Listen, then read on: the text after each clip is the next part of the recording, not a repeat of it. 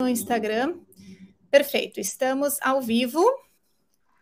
Não Quero tá o pessoal passando? dar uma checada. Vai começar agora, Você começou. No azul? Dá uma olhadinha no YouTube. Pessoal, bom dia. A dona Laís aguardando aqui. Vamos começar a falar sobre demência, né? O declínio cognitivo nos pacientes com a doença de Parkinson. E a aula vai começar aqui no canal do YouTube. Agora começou, Terezinha, pode começar. Começando, 3, 2, 1. Começando. Bom dia, associados, bom dia, visitantes. Bom dia, doutora Mariana, quer dizer boa tarde. Bom é dia, sempre um prazer renovado tê-la nos estúdios da Associação Parkinson Goiás, nos trazendo preciosas informações acerca da doença de Parkinson. É sempre realmente um aprendizado. E hoje, tratando de um assunto tão, tão importante como é a demência. Muitos de nós não sabemos como reagir diante de, dessa situação. Portanto, doutora Mariana, sinta-se à vontade, como sempre, na Muito nossa casa. Obrigada. Muito obrigada, pessoal. Muito obrigada mais uma vez pelo convite. É sempre um prazer estar aqui conversando com vocês é, tentando, de alguma maneira, é, resolver e responder todas as dúvidas que vocês têm. Eu realmente sou muito a favor e sou uma amante, digamos, uma defensora de que a informação não deve ser escondida e deve ser passada para estudantes, para médicos, para pacientes, pois realmente vocês tendo essa informação, vocês conseguem é, decidir o que é melhor e qual é o melhor tratamento e o que é melhor para vocês. Então, muito obrigada novamente. Realmente eu me sinto em casa, estando na Alemanha, me sinto em casa em Goiás. É, como a gente decidiu fazer uma aula, né? Não tanto uma live, fizemos, vamos fazer uma uhum. aula. É, eu vou apresentar slides, estamos passando aqui então no YouTube e no Facebook. Então, quem quiser entra lá e quem quiser só me ouvir, pode me ouvir aqui também pelo Instagram. É, vamos começar a aula então. Vai demorar mais ou menos uns 30, 40 minutos. E é, se vocês tiverem dúvidas, podem deixar ali no Instagram ou podem migrar aqui para o YouTube e deixar dúvida aqui no YouTube e me mandar pelo direct que eu vou responder tudo. Vamos lá então, vou compartilhar minha tela e vamos começar a aula aqui sobre o, a demência. É, eu quero também, vamos, estão escutando tudo bem? Maria, Laís, Marli, Vanir, tá todo bem. mundo aqui, as partes Goiânia inteira aqui. Perfeito. Gente, então, é... Só um segundinho aqui que eu já vou liberar aqui. Que eu estou liberando aqui a minha aula para vocês. Tá. Então vamos lá. É, obrigada a todos que já me mandaram perguntas. Vocês estão vendo já a aula? Conseguem ver? Me avisem. Eu vai entrar agora. Vocês já estão vendo, estão vendo minha tela? Telvina, fica aqui para tu me, me dizer. Quero que vocês vejam se vocês já estão vendo minha tela. Estão vendo minha tela? Pessoal do YouTube, vamos lá, me avisem se vocês estão, conseguem ver minha tela. Ótimo, vamos lá, compartilhar. Fica aqui, aí fica me dizendo, tá vendo a tela? Tá. Eu acho que aqui não Qualquer tá. coisa que aconteça. Tá. Tá vendo? Tá. Sim. Agora me, me avise no YouTube, não. Diz que no YouTube não. Deixa eu ver aqui. Não, é no YouTube, está vendo a tela? Agora, tá. conseguiram ver? Estou vendo perfeitamente. Conseguem ver minha tela da minha aula? Só para ter certeza. Pode responder aí.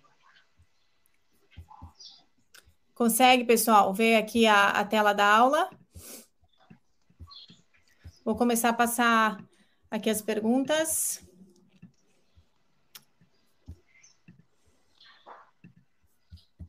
Vamos lá. Acho que estão vendo, né? Ok, sim, não estamos vendo os slides. Tá, então deixa eu só. Um, um, só fazer mais uma coisinha aqui rapidinho. E a gente já. Não estão vendo as telas dos slides, estão vendo só eu e a Terezinha, né? Então, Eu já vou liberar aqui. Se vocês tiverem dúvidas no YouTube, no Instagram, eu tô vendo que tem pessoal entrando no Instagram. A gente está no YouTube, hein, pessoal? Estamos no YouTube. System Preferences. Ok. É que eu mudei de computador e agora estou tendo que liberar tudo. Ah. Tendo que liberar tudo para poder. Ok. Já vamos liberar aqui. Ok. Agora já vai. Só um pouquinho.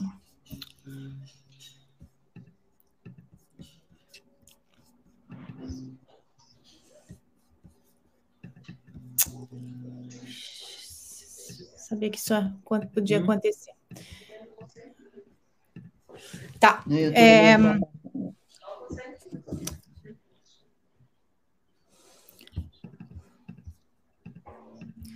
Vamos lá. Então tá, eu vou começar. Então eu vou começar falando. Ah, sabia, sabia, eu sabia que isso ia acontecer aqui. Deixa eu só mudar rapidinho aqui. Screen recording. Ah, ok. Tá. Ok. Perfeito. Então, agora vejam se vocês conseguem ver, ok? É, me avisa, pessoal do YouTube. Peraí, peraí, peraí, peraí. Que eu vou já compartilhar. Me avisa se agora você consegue ver. Já? Só nós duas. Só nós duas? Vejam agora. É. Tá vendo? Não. Não consegue ver ainda? Eu vou desligar um pouco aqui o Instagram. Ainda não? Ai, meu Deus. É, eu já vou entrar, eu vou desligar aqui no. É, sair daqui e eu já volto, tá? Só um pouquinho.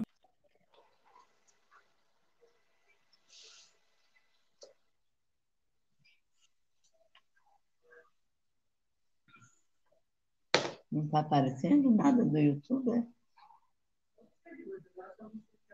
É. é.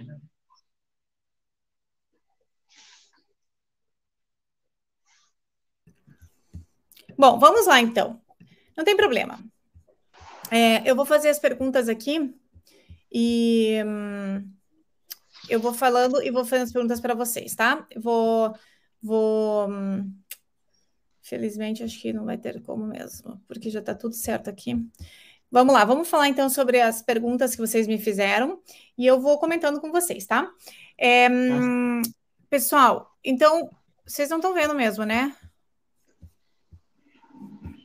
Minha tela. Não estão conseguindo ver minha tela? Estão vendo minha tela não? Não. Então vamos, vamos lá, vamos lá. Vamos dar a largada aqui para não ficar tão enrolado. É, então vamos lá. Eu vou falar um pouquinho para vocês sobre as perguntas que vocês me fizeram sobre demência na doença de Parkinson.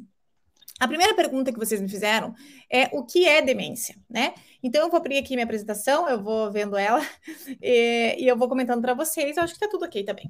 Então o que é demência? Então vocês sabem o que é demência? Eu acho que é muito importante nós termos essa realmente essa é, realmente essa noção e saber realmente do conceito de o que é uma demência, né? Então, as alterações cognitivas, elas podem se dividir em duas formas. Pode se dividir da forma, é, pode ser chamada, digamos, de comprometimento cognitivo leve, ou pode ser chamada de demência.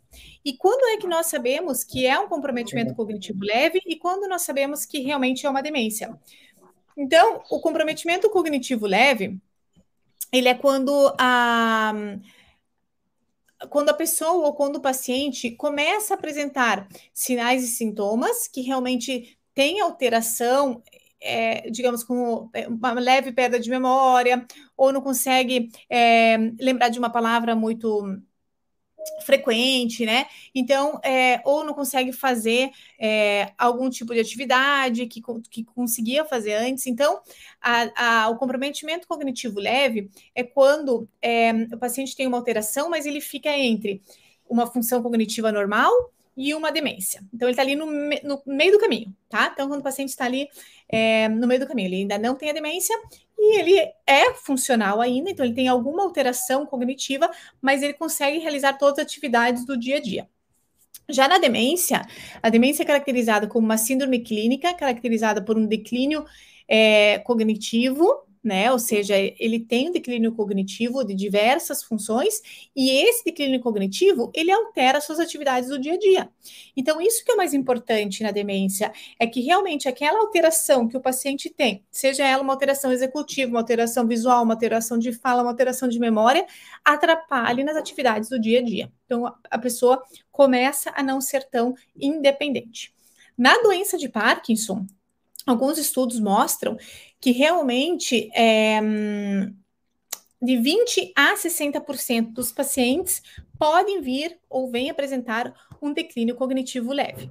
Ou seja, ele tem alguma alteração subjetiva, né? Que normalmente quem percebe isso são os familiares ou o paciente. Ah, hoje eu esqueci uma chave, hoje eu esqueci, enfim, não lembro mais onde que era, esqueci o nome daquela pessoa, mas isso não interfere na sua qualidade de vida tá? Então, de 20% a 60%, tem estudos que mostram que até mais, né? Pode chegar até um número maior de pacientes que vêm apresentar esse declínio cognitivo. Quando você fala em relação à demência, então os estudos mostram que pode apresentar de 40, até 40% dos pacientes podem vir apresentar um quadro demencial.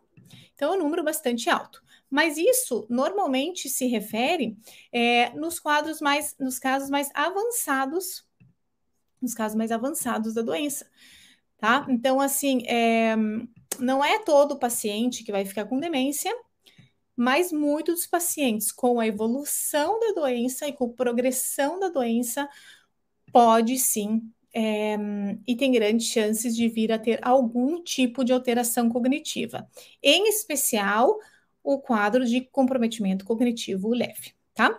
A outra pergunta que me fizeram, fizeram muitas perguntas pelo Instagram e pela Terezinha, então eu vou tentar aqui resumir nessa meia horinha que temos, né? E depois, qualquer coisa, a gente continua esse assunto que é tão importante. A outra pergunta que me fizeram foi: toda alteração cognitiva na doença de Parkinson é demência? E quais seriam os sintomas que eu tenho que observar? Então é o seguinte: como eu acabei de falar, nem toda alteração cognitiva seria uma demência. Pode ser um declínio cognitivo leve, um comprometimento cognitivo leve, certo? Então, que seja inicial e que permaneça com declínio cognitivo leve por todo o tempo, por toda a evolução da doença. Alguns vão se transformar em demência, outros não. Então, nem todo alteração cognitiva é demência. Essa foi uma das respostas, uma das perguntas que me fizeram. E quais seriam os sintomas? O que temos que observar? Então, o que, que os pacientes começam a apresentar normalmente são lentidão do pensamento, então começam a ficar mais lentos, né, no pensamento, declínio de função da função de atenção e de concentração, então não conseguem mais acompanhar, por exemplo, um filme, não conseguem se concentrar muito no livro. Você pergunta o que aconteceu, ele se perde, não consegue prestar muita atenção no que está acontecendo, declínio da função executiva e alteração da memória. Então, essas são as alterações que normalmente quem acaba percebendo são os familiares, e muitas vezes é necessário realmente fazer um exame neuropsicológico nesse paciente, um exame com uma né, neuropsicóloga, um exame psicológico a gente saber mais a fundo quais dessas funções que o paciente realmente tem mais alterada, certo? Então, se isso evoluir né, e chegar na demência, aí o paciente, ou no casos mais graves de comprometimento cognitivo, aí o paciente pode vir a ter afasia, que significa né, uma alteração realmente da linguagem, onde não consegue mais pronunciar palavras, não consegue mais lembrar de palavras. Também é, pode acontecer apraxia, onde o paciente tem uma alteração na capacidade de fazer de coordenação né, de tarefas complexas. Nós fazemos, às vezes, um teste, que é o teste do relógio, né? Então, o paciente não consegue desenhar, não consegue desenhar algumas formas. Também pode vir apresentar o que a gente chama de agnosia, que é uma alteração na capacidade de reconhecer pessoas, sons, objetos. Então, a pessoa não se lembra mais do nome, não consegue mais reconhecer o que, que é aquilo. Mas isso são nos casos mais graves, tá? É, na verdade, todas essas alterações cognitivas, como eu falei, sempre têm que ser avaliadas pelo médico neurologista, especialista em Parkinson, especialista na parte cognitiva e também avaliadas por uma neuropsicóloga. Porque a neuropsicóloga, o neuropsicólogo, é, são as pessoas que vão realmente fazer um exame um pouco mais refinado dessa parte cognitiva. E aí vamos saber exatamente quais são os domínios que esse paciente vem alterar e se isso está, tem alterado e se isso realmente vem a ser um declínio cognitivo ou se isso realmente vem a ser uma demência. Acontece que na doença de Parkinson, é, me perguntaram assim é, também se quem tem Parkinson irá desenvolver a demência. E já seguindo aqui o que eu queria falar, é assim: quem tem Parkinson é, normalmente não tem declínio, não tem um quadro importante de demência ou de declínio cognitivo no início do diagnóstico, tá? É, normalmente o paciente evolui durante a evolução 10 anos ou, ou depois, inclusive depois de 10 anos, aí que ele vem apresentar esse problema de memória ou esse problema de demência. Porque acredita-se que a evolução da doença de Parkinson, ela acontece numa região do cérebro um pouco mais baixa e vai progredindo, inclusive como mostrou, né, nos, nos estágios de Braque, ela vai progredindo até chegar nessa parte cortical, nessa parte do cérebro frontal cortical, que realmente é, é responsável pela memória e por esses domínios. Então, por isso acredita-se que acontece lá no final da doença, não no começo. Quando isso acontece no começo, alguns pacientes podem realmente ter declínio cognitivo leve, mas não evoluir rápido para demência. E quando esse problema cognitivo acontece muito precoce, nós falamos, damos um tempo de 12 meses, de um ano, então quando isso acontece no período de um ano, a gente tem que ficar muito alerta para os parkinsonismos atípicos, em especial para demência por corpos de Levy. Então, muitas pessoas perguntam, mas como que eu sei se é demência por Parkinson, que nós, nos Estados Unidos, se chama Parkinson's Disease Dementia, PDD, e no Brasil se chama DDP, demência, é, é, é demência por doença de Parkinson. É, então, muitas vezes perguntam, como é que eu vou diferenciar? E essa é uma das características. Na demência por Levi, a demência acontece antes de um ano, junto com os sintomas motores. Na doença de Parkinson, normalmente o quadro cognitivo acontece mais tardio do que os sintomas motores. Então, essa é uma ótima pergunta. E aí, voltando ao que me perguntaram, se quem tem Parkinson irá desenvolver a demência, 30% dos pacientes não vão apresentar nenhum tipo de demência. Então, 30% dos pacientes não apresentar nada mesmo com 10, 15, 20 anos de doença, o que é um dado muito bom. Mas lembrando que os outros 70% ou 60%, algum tipo de alteração cognitiva podem vir a ter, tá? É, continuando aqui, então, normalmente, como eu falei, pode aparecer depois de 10 anos, ou após 5, 10 anos da evolução da doença, que é o mais comum. A progressão, ela é muito lenta e insidiosa, então não acontece de um dia para o outro, não acontece assim de uma hora para outra. Inclusive, se isso acontecer, também é um sinal de alerta. Então, se acontecer um quadro de demência, um quadro de alucinação, qualquer tudo que acontecer no Parkinson, que for muito rápido, temos que ter, lembrar e ter um sinal de alerta, porque possivelmente não seja pela doença e seja algo, ou seja algo é, extra, né? Que seja algo, um, um outro tipo de doença ou alguma outra coisa está acontecendo com esse paciente, como por exemplo, que tenha uma infecção, por exemplo, né?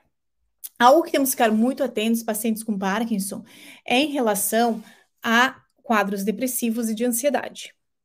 Por que, que eu falo isso? Porque, inclusive, a depressão nós podemos chamar de pseudodemência. Então, muitas vezes, o paciente com a doença de Parkinson vem se queixando, o familiar, ah, ele não lembra de nada, é, é, não lembra de nada, ou está esquecendo isso, está esquecendo aquilo. Na verdade, o paciente não está com uma demência, na verdade, o paciente está apenas depressivo ou está deprimido. Então, nós tratando a depressão, tratamos a depressão, a ansiedade primeiro. Aí sim, nós é, vemos que realmente era uma depressão e que não era um quadro demencial. Então, nos pacientes com Parkinson, temos que ter muito cuidado e avaliar o paciente como um todo, ok? Um, Aqui estão me perguntando o que pode tratar a progressão da demência, exercícios físicos, alimentação. Eu já vou falar sobre tudo isso. Vou falar sobre fatores de risco e como prevenir quadros de demência para todo mundo, para a população em geral. E eu sei que tem um monte de gente escrevendo aqui no Instagram, mas eu não vou conseguir ler todo mundo e continuar a aula, porque vai ficar muito cortado. A gente fala tudo no final, tá bom? Então vamos lá, justamente essa pergunta: quem tem maior risco de desenvolver a, a demência nos quadros de Parkinson? Como eu falei, 30% não vão desenvolver nada. E os outros 60%, 70% podem desenvolver algum tipo de alteração cognitiva. Uma pena não poder mostrar aqui, porque eu tenho várias é, fotos e os artigos, tudo, mas depois qualquer coisa eu coloco os slides para vocês. E quem tiver interesse nos slides dessa aulinha que eu preparei, pode mandar por direct que eu mando para vocês também. É, então, existem vários estudos mostrando que sim, existem fatores de risco nos pacientes com doença de Parkinson que vão desenvolver maior quadro de demência, tá? É, e quais são eles? Então, os fatores de risco são a idade avançada, então aquele paciente que realmente é, que tem uma idade mais avançada, 60, 60 não vou falar, porque realmente 60 é muito novo, mas 70, 80 anos, né, ou mais que 80 anos, então esses pacientes têm risco de ter um quadro demencial pela própria idade, inclusive, e pela doença de Parkinson. Então, o tempo de doença é outro fator de risco muito importante que temos que levar em consideração. Assim como eu falei, quanto maior tempo de doença, maior o risco de vir a ter uma alteração cognitiva ou vir a ter a demência. Baixa escolaridade, então, aqueles pacientes que estudaram, né, que tem um grau é, educacional inferior, né, então esses pacientes, não só nos pacientes, mas foi demonstrado na população em geral, então, quem tem uma baixa escolaridade tem mais risco de vir a apresentar, de ter uma demência. Pacientes que têm uma forma de parkinsonismo que a gente chama mais rígido-cinética, então isso é bastante interessante, foi demonstrado nos estudos. Pacientes que têm estabilidade postural, muita rigidez axial, podem vir a ter é, mais chance de desenvolver um quadro demencial. Pacientes que têm confusão mental ou que apresentam alucinações e psicoses, né? Então, o que, que seria isso? Até fiz um, uns posts sobre alucinação e psicose agora semanas passadas. Então, o paciente começa a ver coisas, começa a inventar coisa, que tem é, que inventa histórias, paciente que vê algum tipo de pessoa, algum tipo de animal. Então, pacientes sem alucinações podem ter, tem maior risco de desenvolver demência. E também, lógico, os pacientes que apresentam um declínio cognitivo leve, um comprometimento cognitivo leve. Então, se o paciente apresenta esse comprometimento cognitivo leve, é muito é, mais real que ele venha desenvolver uma, uma, demência com o tempo. Se o paciente nunca apresentou o declínio cognitivo leve, possivelmente não vai ter uma demência de repente de uma hora para outra, tá? Então, como é feito esse diagnóstico? Essa é outra pergunta. Como é feito o diagnóstico na demência com pacientes de Parkinson. Primeiro, a gente tem que realmente descartar qualquer outra causa que possa estar levando esse paciente a ter esse, essa alteração cognitiva. Né? Então, fazer, é, às vezes, alguma avaliação, algum exame de imagem, exame de sangue. Depois, temos que, é, sempre, o ideal é encaminhar o paciente para uma neuropsicóloga, né, para o neuropsicólogo, para ter realmente é, um, um, estudo detalhado da memória e da parte cognitiva desse paciente, com diversas baterias, né, a gente chama bateria exames, né, baterias de exames, que vão avaliando cada um desses domínios. Mas, para nós realmente fecharmos o diagnóstico, a Movement Disorder Society, né, que é a Sociedade de Estudos do Movimento do mundo todo, ela hum, é, é, publicou né, é, artigos com os critérios de validação diagnóstica, tanto para declínio cognitivo leve, né, comprometimento cognitivo leve, como para demência. E quais seriam, então, esses critérios diagnósticos?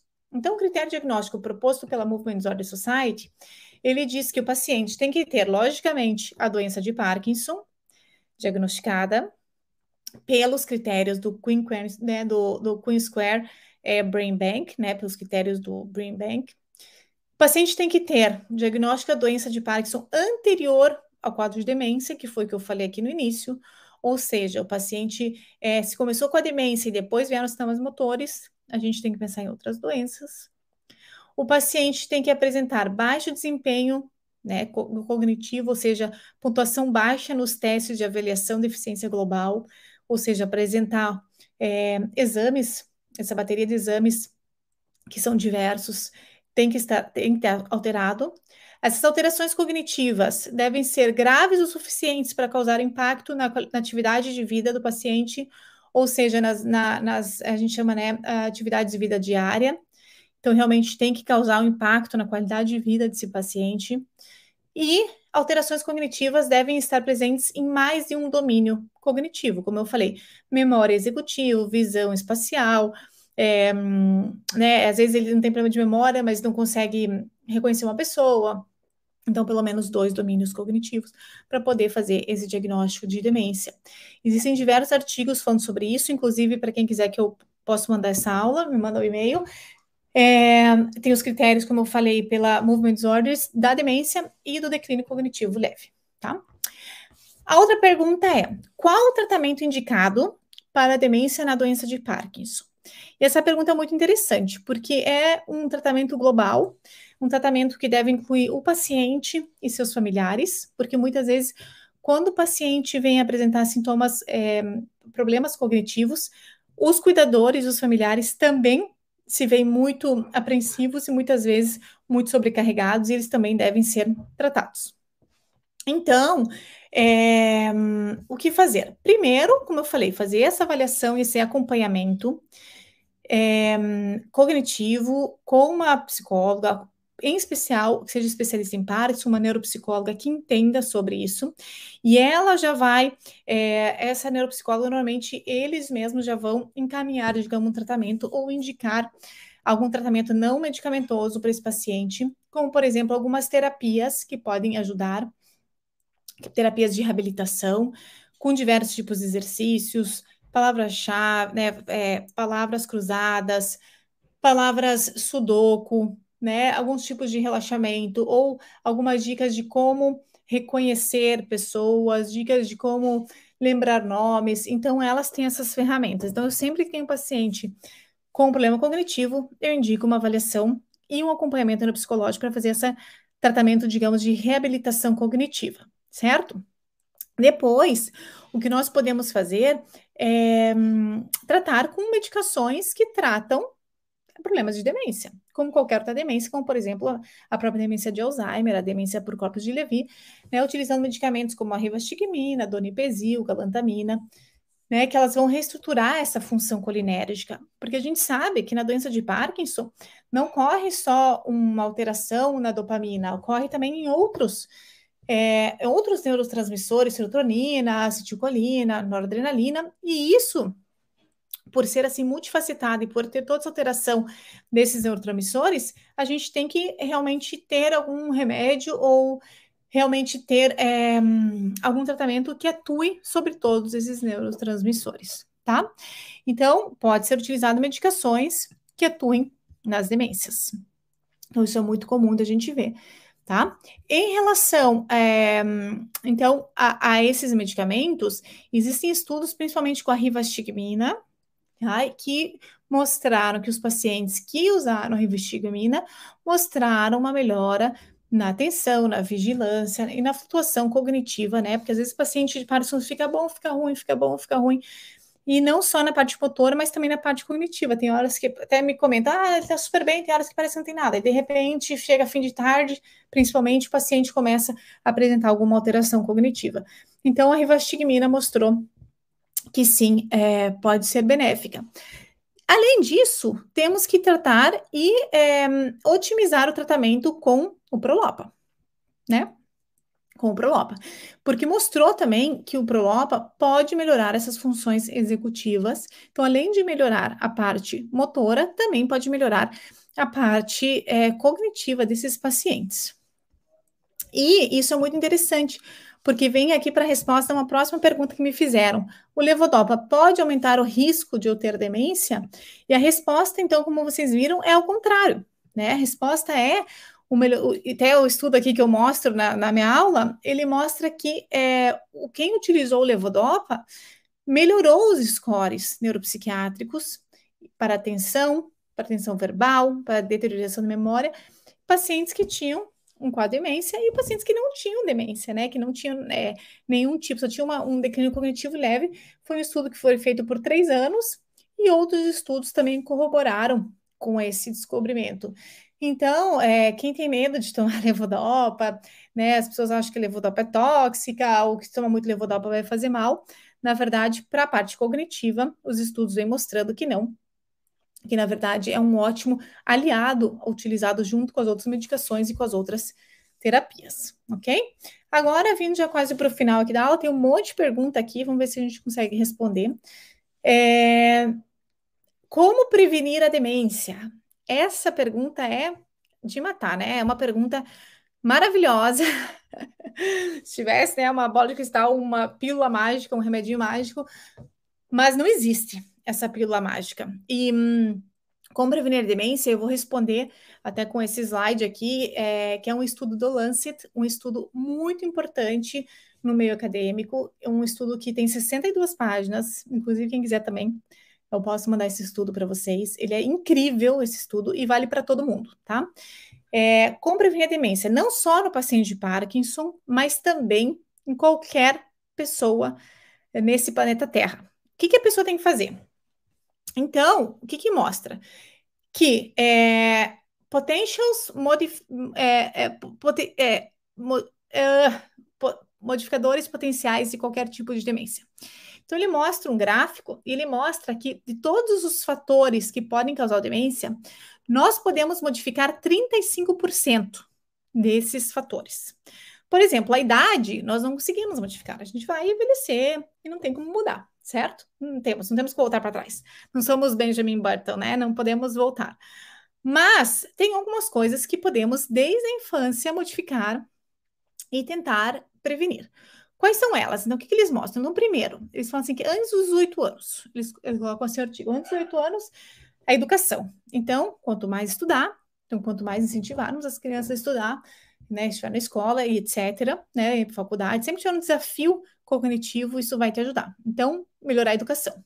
Depois, durante a vida, é que eles mostram entre os 45 e 65 anos, evitar hipertensão, evitar obesidade e evitar diabetes.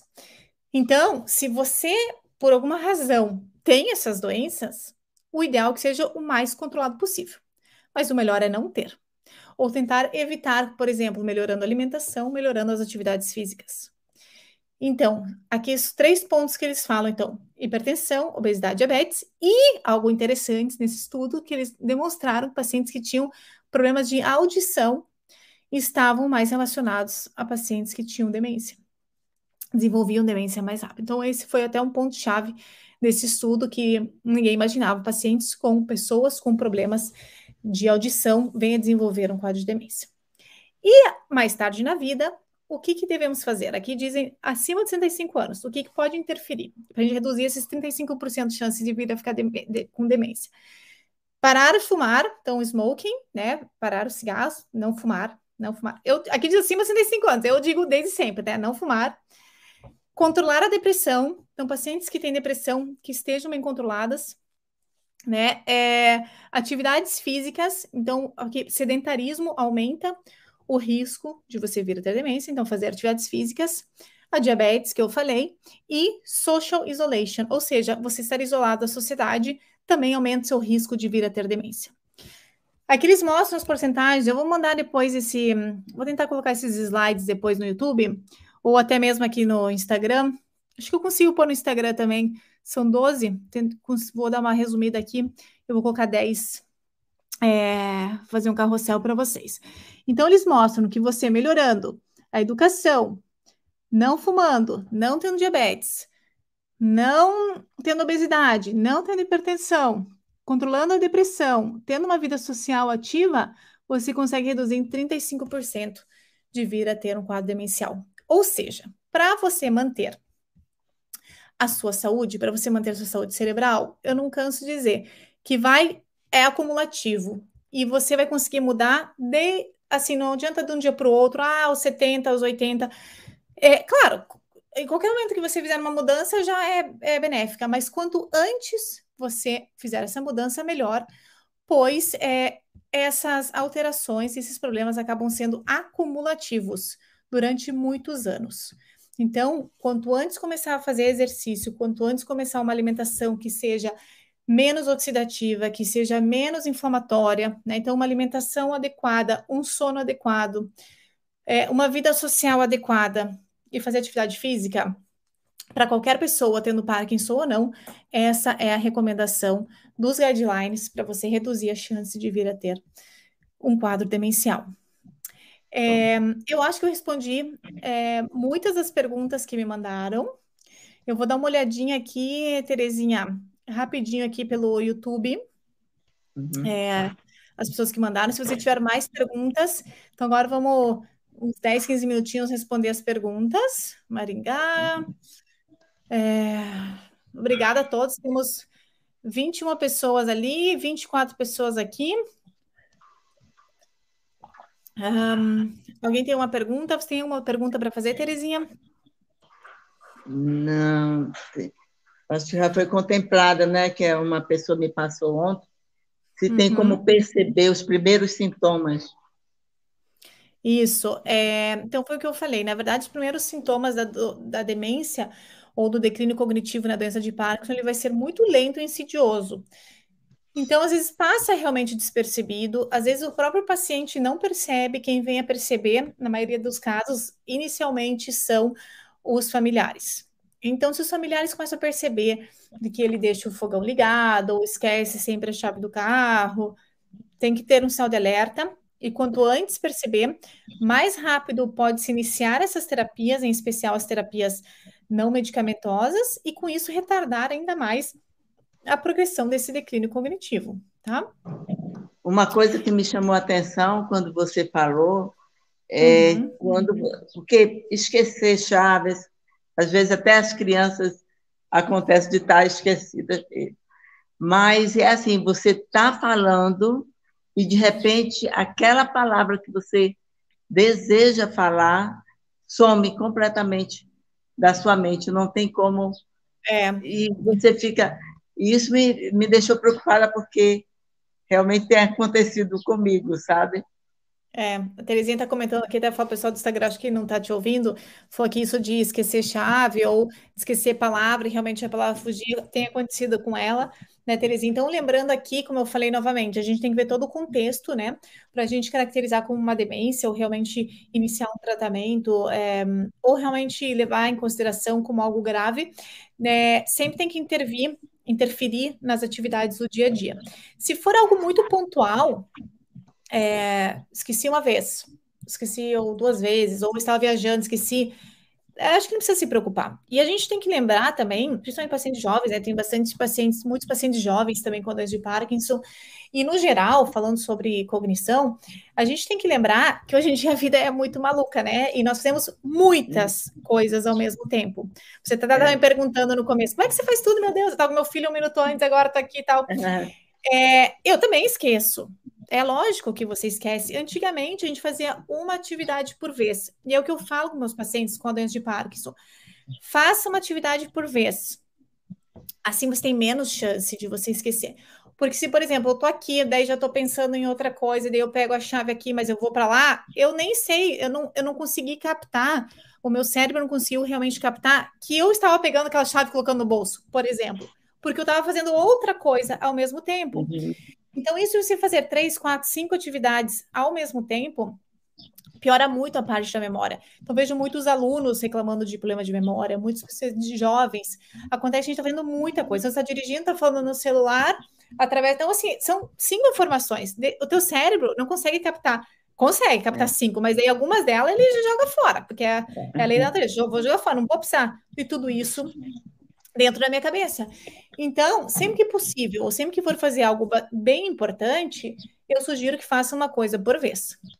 Né? Então, um trabalho Daí, por vez, vai é... é, ou, por exemplo, a gente, é, eu sempre falo para assim, se é algo importante, algo legal de se fazer, por exemplo, é você falar em voz alta. Então, peguei, pegar uma chave, você vai pegar uma chave, peguei a minha chave e estou pondo na bolsa. E você fala alto, em voz alta. Porque você, aquilo de você falar em voz alta faz com que você lembre mais fácil que você fez aquela atitude. Né? Por exemplo, às vezes eu vou com o celular. Ah, desculpa, é, último questionamento. Às vezes com o celular, eu tô com o celular todo lado e levo ele, largo ele, por exemplo, eu vou tirar a roupa, vou fazer, largo ele em algum lugar. Daí depois que eu faço tudo, eu falo, onde que eu deixei meu celular mesmo? E você começa a procurar pela uhum. casa inteira, para você saber mais onde está. Então, o que eu ando fazendo, até eu, né, eu estou colocando aqui em cima da máquina, eu falo em voz alta para mim, paro e penso aquele momento, continuo fazendo, eu vou lembrar. A lembra, essa é uma dica super é, besta, mas ajuda muito para você lembrar depois de coisas importantes ou algo que você não quer perder. É verdade. Você uma coisa boa é uma coisa boa é anotar, agendar uhum. o que uhum. você tem que fazer e vai clicando, né, à medida que, que executar. Isso é muito bom. É, outras coisas, eu sempre falo isso para meus pacientes, de fazer um checklist é, hum. do dia. Então, muito importante, por exemplo, deixar os calendários. Pacientes já têm um pouquinho de perda de memória, deixa calendário de dias. Então, hoje é segunda-feira, então, com moro com família. Então, eu também não lembro às vezes que dia que é, quero Então, deixa o calendário. Você vai ficar vendo várias vezes, você vai relembrar é. o dia. Faz o calendário do mês, porque é impossível a gente lembrar todas as atividades e tudo. Então, faz o calendário do mês. Hoje em dia tem alarmes nos relógios, uhum. então você anota, escreve ou anota o que você tem para fazer naquele dia. A hora que você acorda de manhã, você já olha todo o seu calendário, seu checklist, e como você falou, vai ticando. Então, agora fazer isso, fazer aquilo. Então, a programação do dia e do mês, ou do, do, da tua atividade, isso é fundamental, não só para pacientes e para, é. né, qualquer outro paciente. É, isso é muito, muito importante. Outra coisa que estão me perguntando aqui é sobre o CBD. CBD, olha, CBD é uma coisa que toda hora tu me pergunta para tudo, para tudo. Acho que essa é a pílula mágica. É, na verdade, é, o CBD está sendo. É, tem alguns estudos com Alzheimer, e é, na questão da demência do Parkinson, não dá para ser recomendado. A gente sabe que o CBD, ele não. Algumas pessoas falam, ah, mas é cannabis, vai piorar a parte cognitiva. E outros falam, nossa, vai melhorar muito. E a, a real que eu vou passar hoje, 2021, eu não sei, daqui dois, três, cinco anos, pode mudar o que eu estou falando agora. É, mas assim, ele não ajuda tanto para a pessoa ou para o paciente melhorar a parte cognitiva. O que ele ajuda principalmente nos pacientes com quadros demenciais graves é para controlar essa parte psiquiátrica, por exemplo, de agressividade, de perda de sono. Então, o paciente fica menos agressivo, fica menos ansioso, o paciente consegue dormir melhor, e, no entanto, ele consegue, dessa maneira, é, estar melhor, né? Estar melhor no dia a dia e poder consegue colaborar ou cooperar mais com o cuidador, o cuidador consegue cuidar melhor desse paciente. Então, o que a gente tem visto, na verdade, que o uso do CBD ele ajuda mais nessa parte comportamental, nessa parte, digamos, mais de ansiedade, de hum, agressividade, do que realmente melhorar a parte cognitiva da pessoa. Mas ajuda muito, ajuda muito. Em alguns casos ajudam. Lembrando que alguns pacientes, como qualquer medicação, respondem bem e outros não respondem nada. Então, isso é muito particular e tem que ser feito um tratamento individualizado, em especial com um médico que entenda de medicina canábica, pois existem diversos componentes dentro da cannabis, é, o CBD, o CBG, os terpenos, o THC, e cada paciente vai ter sua formulação adequada, dependendo do que for necessário. Tá bom? Perguntas outras? Ansiedade? Deixa eu voltar aqui um pouquinho no Instagram, que acabou que. Gente podia ter entrado no Instagram juntos também, né, Terezinha? Uhum. Acabou que foi aqui por causa da aula e não consegui nem mostrar meus slides. Ai, ai, ai. É, tem o par, Parkinson pode causar demência, a demência pode levar Alzheimer, tem 46 anos. É isso que a gente já conversou, né? 46 anos, paciente com Parkinson precoce. É, normalmente, o paciente, como eu falei, é bem insidioso, bem lento, e alguns pacientes não vão vir apresentar nenhum tipo de declínio cognitivo. Qual seria o remédio para a demência? Já coloquei. A gente já falou. Algo mais por aí, Terezinha? Agora me alertou uma coisa. Alguém é, que tem familiar com uhum. Alzheimer uhum. e, é de, e ele é parkinsoniano. Ele tem. Tem Mas como desenvolver de... Alzheimer também? Então, o familiar. Salve essa live, por favor, para pedir início, tá? É, hum, o paciente que é familiar de qualquer paciente que tem um quadro de demência, só por ele ter um familiar, ele não vai, não vai desenvolver demência. Mas ele tem mais chances de vir a ter aquela doença e de vir a ter demência. Entende? Então, os estudos mostram que se o paciente realmente é, tem um familiar ou tem alguns tipos genéticos da doença, podem vir a desenvolver demência e pode ser sim um fator de risco. A live vai ficar salva aqui para quem está perguntando. É, se a pessoa tiver um episódio de esquecimento onde mora, pode ser demência? Um episódio só? Não, né? A gente, como eu falei, para a gente diagnosticar demência, é, a gente precisa seguir todos os critérios. Não é assim, ah, esqueci uma vez, ah, tem demência. Ou ah, tem um comprometimento cognitivo leve. Né? A Verônica perguntou isso. Então, é, se é só um esquecimento, eu digo para você nem né? Fica é. tranquila. Agora, se vem a ser mais recorrente, eu sugiro que procure um profissional, como eu falei, um neuropsicólogo ou um neurologista, para fazer uma avaliação um pouco mais profunda, porque às vezes são pequenos sinais que a gente não percebe. E quando se faz toda essa bateria de testes, eles conseguem, dessa maneira, conseguem é, captar com mais fineza, digamos, esse diagnóstico. Mas para você falar que é uma demência ou que é um CCL, comprometimento cognitivo leve, é necessário preencher os critérios, tá? Outra pergunta aqui. Tenho Parkinson de 9 anos, não tenho demência, trabalho, meu cérebro, alimentação, exercício físico, meu Parkinson não é perceber. Maravilhoso. Então foi o que a gente falou, né? Exercício, alimentação. Algo que me perguntam também é que é, é legal de fazer é Tremor essencial. Essa, essa aqui, vou deixar para depois. Algo é, legal de se fazer é você sempre pensar que hum, demência em geral, para pacientes com problemas cognitivos, é que você tem que exercitar teu cérebro. Né? Algo assim de simples. Se você pensar assim, você começa a mobilizar o cérebro. Eu sei que às vezes dá preguiça, né? A gente tem preguiça de fazer academia, mas também tem preguiça de pensar, não é? Então, se para deixar de ter preguiça de pensar e começar a desafiar por exemplo, aprender uma nova língua, tocar um novo instrumento, pode parecer impossível, principalmente uma pessoa acima de 60 anos, fala, nossa, eu vou aprender a tocar violão agora. Sim, vai. Vai aprender nada agora? Sim, vai. Vai aprender japonês agora? Sim, vai.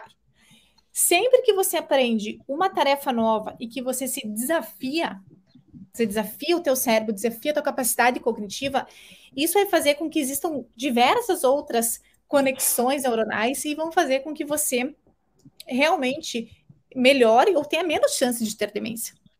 Eu tô aqui com 40 anos aprendendo alemão, imagina, eu nunca falei que ia aprender alemão. É assim, tá, tô queimando, eu falo assim, tô queimando os neurônios. Só que eu não tô queimando, eu tô aumentando mais neurônios. Eu tô aumentando minha gama de comunicação. E isso faz eu trabalhando o meu cérebro, assim como trabalhando a parte né, de, de exercício físico, isso também faz com que libere novos neurotransmissores e com que você realmente é, pro, é, é, é, prorrogue esse, essa chance de você vir a ter um quadro demencial. O que, que vocês, me contem aqui, o que, que vocês andam fazendo aí para instigar o cérebro?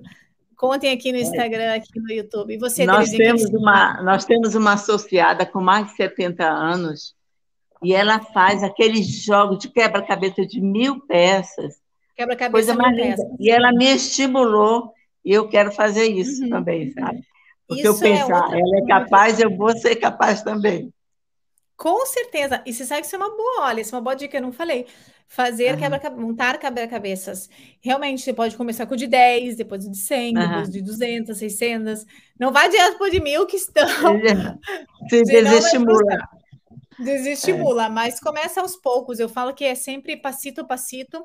Sempre que você vai fazer uma mudança no seu estilo de vida, seja alimentar, seja de exercício, seja de cognitivo, tem que ser aos poucos, porque se for feita uma mudança radical, por exemplo, tirar o medicamento, se for uma mudança radical, começa amanhã a malhar né, em alta intensidade, ninguém vai aguentar, vai parar, vai se frustrar e não vai continuar. Então, a ideia é você sempre fazer muito devagar e lentamente é, progredir aos poucos nessas mudanças de hábitos, de exercício, de alimentação e de novas atividades. Então, se você vai fazer um quebra-cabeça de mil, comece com o de 100. Ó, oh, é. check, fiz 100, agora vou para 200, check. E assim vai. E você vai se estimulando cada vez mais e vai se, se, de, se gratificando. Desafiando, né? E desafiando. Então, muito bom, a boa é. dica. Quem mais aqui tem alguma dica de desafio cognitivo? Vamos ver o que mais aqui. Obrigada. Obrigada a todos aqui. Tem um novo comentário. O paciente de Parkinson é muito ansioso, a ansiedade não tem nada a ver com. O paciente de Parkinson é ansioso ou a ansiedade não tem nada a ver com Parkinson? Cleide, o paciente de Parkinson é muito ansioso. Inclusive, estudos mostram que 60% a 70% dos pacientes com Parkinson têm ansiedade. E essa ansiedade pode interferir na parte cognitiva e na parte motora também. Quanto mais ansiedade, mais você treme, quanto mais você treme, mais você fica ansiosa, e assim vai. Então, a ansiedade deve ser tratada pelo seu médico neurologista, às vezes apenas com terapias é, cognitivas comportamentais, outras vezes com medicamento. Então, isso é muito importante. Fraqueza no corpo, o que fazer? Esse, essa é outra uhum. live, a live de exercício físico. Volta lá no canal. Muito bom. Algo mais, Terezinha? Não, no momento não. É, algo mais, ah, pessoal, aqui ali. Bom, gente, se vocês. É, espero que vocês tenham gostado da live. Quem gostou, joga um coraçãozinho no Instagram. Curte aqui, compartilhem. É, Claro que é um tema bastante profundo, a gente fala sobre memória, cognição, é um tema bem é, complexo, digamos, daria várias horas, é, várias aulas para a gente conversar aos poucos de cada tema. Eu vou esperar seu próximo convite, viu, Terezinha, para a uhum. próxima aula. Vamos ver se a gente consegue em dezembro, em janeiro, em fevereiro. Opa! É, vamos ver se a gente consegue fazer mais uma aula. Uhum. E, hum, e é isso aí, contem comigo sempre que precisar. Obrigada. Então, Obrigada. nossos agradecimentos por mais uma aula, por mais um aprendizado. Isso é muito enriquecedor para nós. Tá muito bom? obrigada. Obrigada, bom dia, Terezinha. Um, bom, bom final dia para todos. Uma boa sexta-feira a todos. Até mais. Amém. Tchau, tchau, pessoal. Muito obrigada. Tchau, tchau. Tchau, Terezinha. Até. Tchau, tchau.